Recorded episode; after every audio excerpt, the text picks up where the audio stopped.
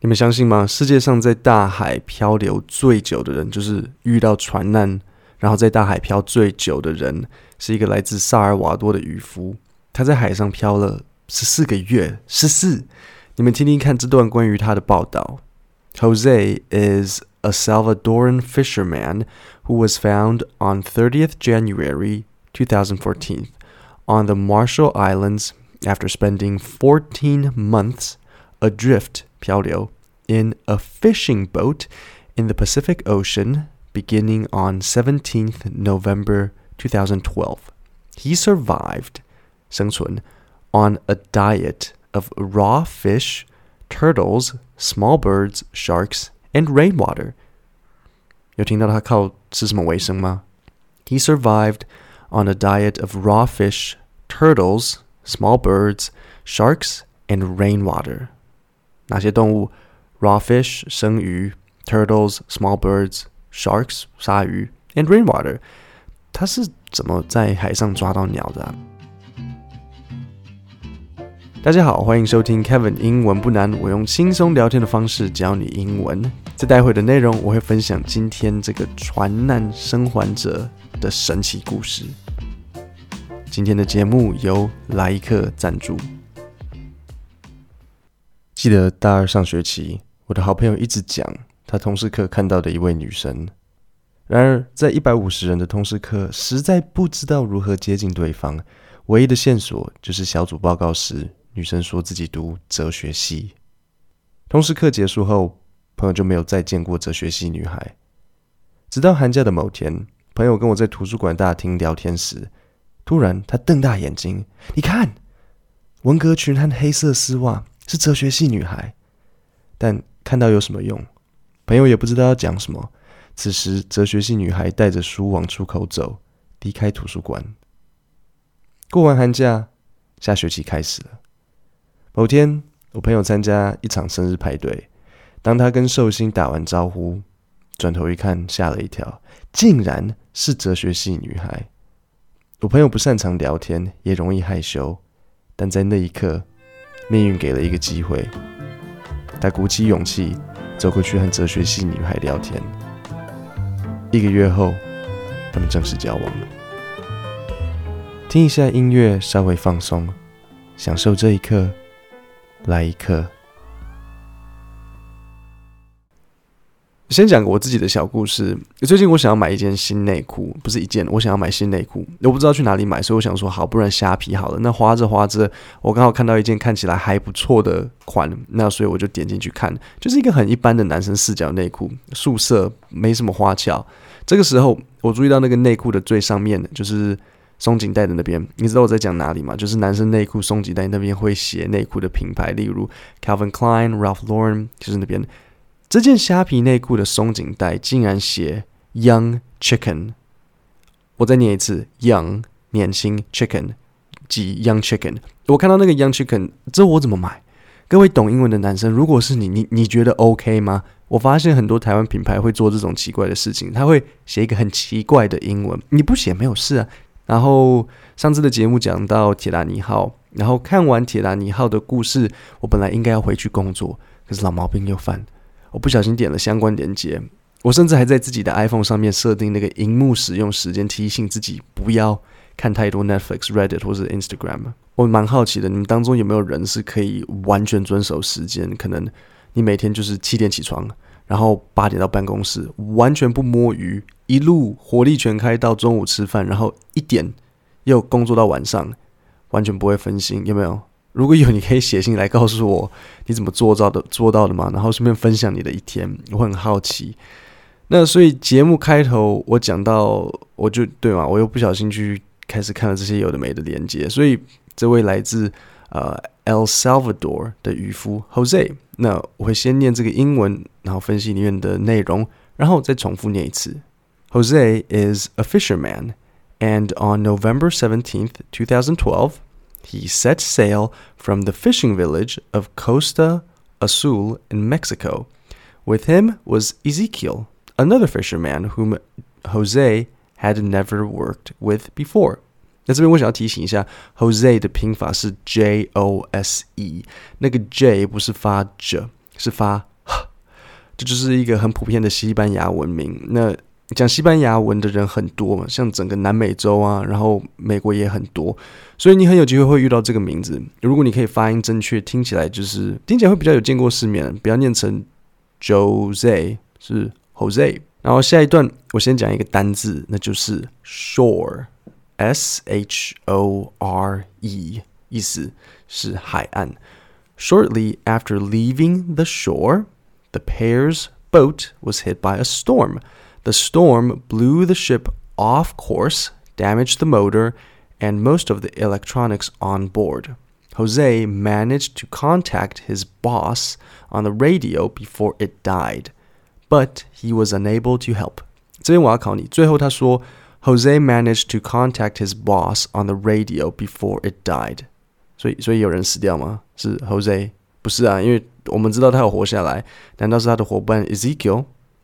好，我们先看一下 died 前面的主词 it。好，it 不可能是人，died 的东西是那个 radio。他说，Jose managed to contact his boss on the radio before it died。在英文，当你要表达讯号没了，或是电子用品坏掉、电池没电，呃，就是坏掉或没电都可以，你都可以说 dead 或是 died。例如，你可能手机没电，My phone's dead。Do you have a charger？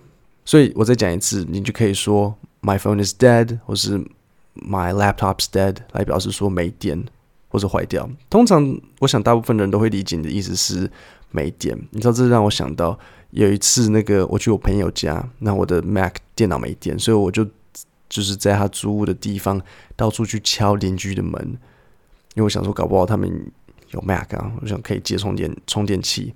那我不知道隔壁邻居是有什么问题，居然还打电话叫警卫，然后警卫就过来叫我说不要骚扰邻居。OK，就因为我敲了可能十三十四个门，不代表我骚扰邻居，而且根本不是睡觉时间，那时候大概晚上什么八点半九点之间的。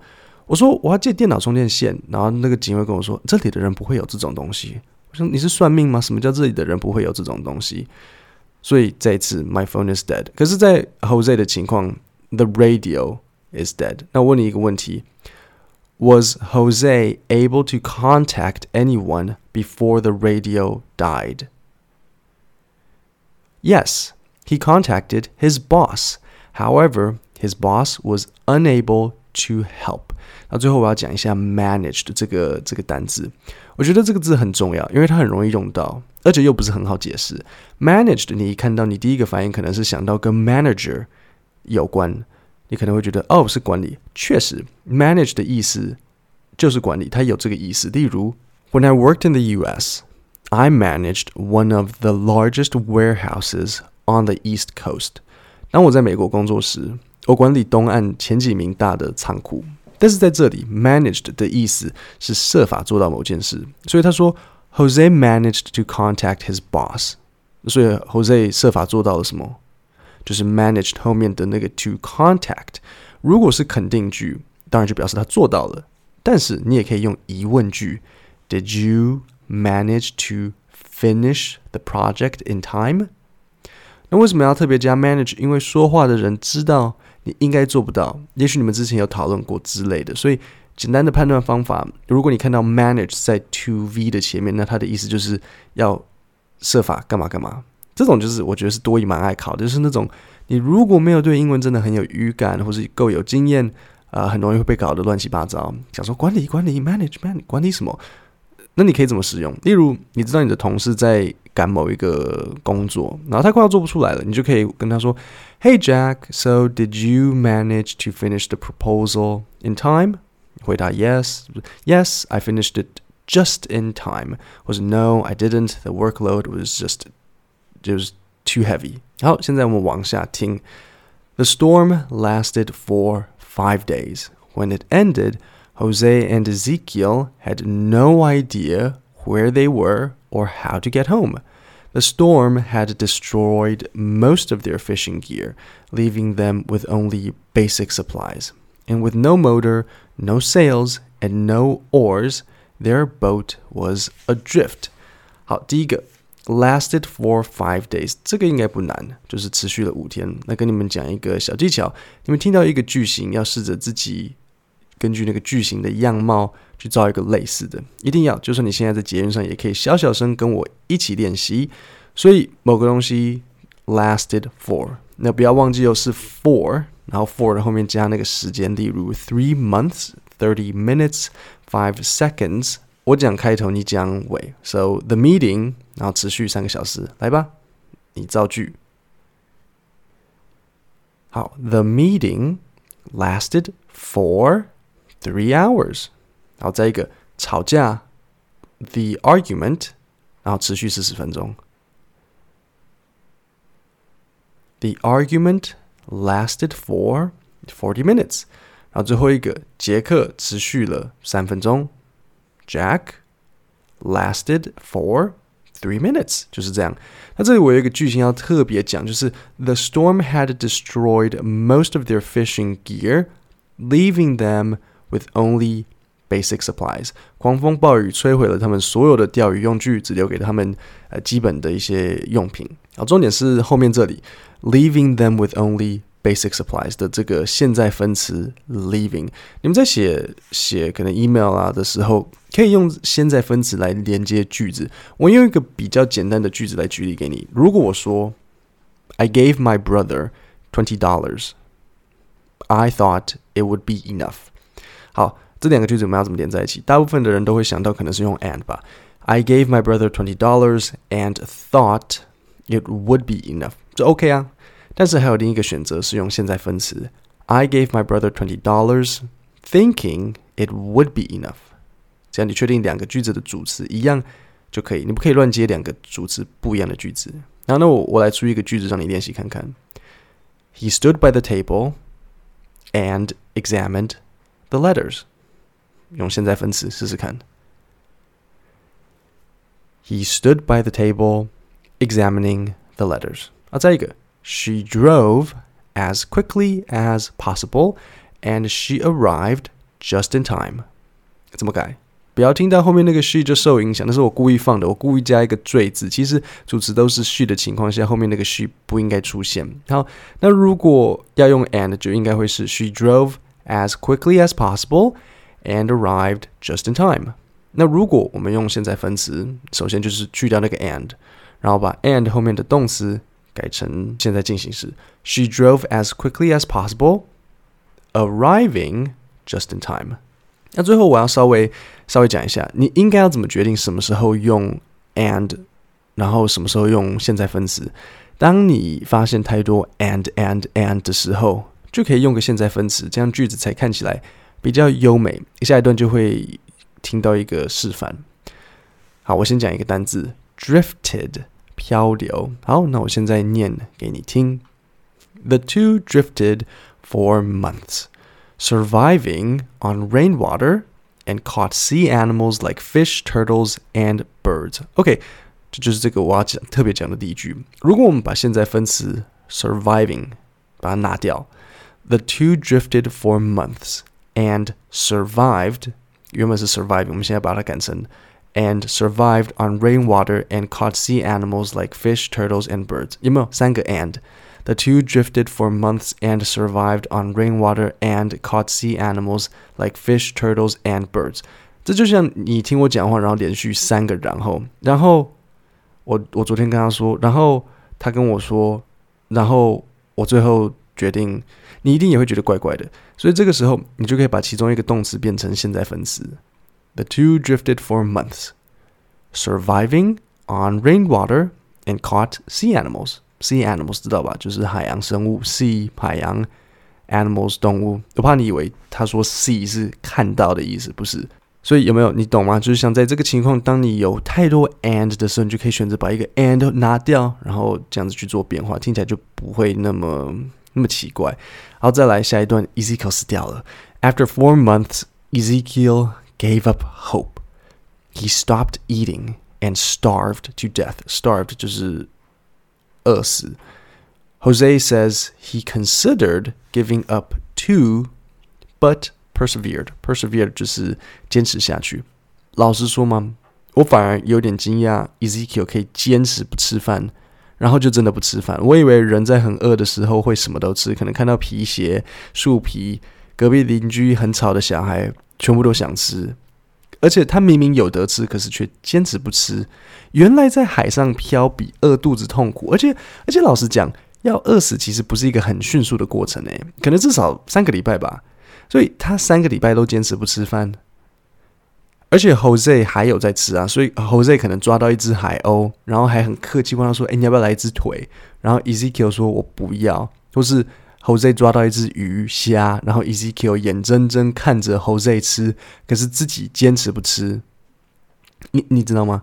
我现在越想越觉得有问题，有可能吗？你跟我，假如说我们发生传染，然后我说：“啊，我好痛苦哦，让我死吧。”可是明明有吃有喝，我却选择忍耐三个礼拜的慢慢饿死，然后宁愿不吃饭。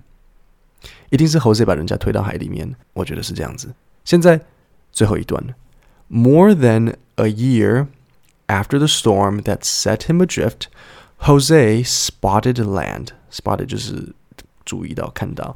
He abandoned his boat and swam for the shore and found himself on one of the Marshall Islands, on the other side of the Pacific from where he started. He was taken to a hospital where he made a full recovery. 这里我要问， 所以最后他说，He found himself on one of the Marshall Islands, on the other side of the Pacific from where he started. 你有办法告诉我他从哪里飘到哪里吗？关键是那个 on the other side of the Pacific from where he started on the other side of the Pacific，所以他从太平洋的一边飘到另外一边，超远啊！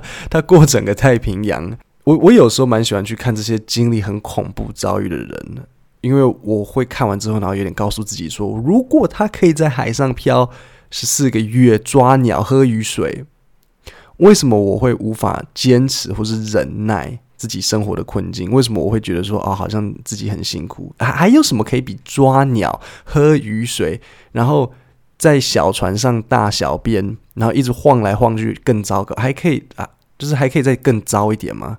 所以我觉得说啊，其实如果他可以，那我应该也可以。各位，我们今天的节目就到这里，我们下星期三见，谢谢大家。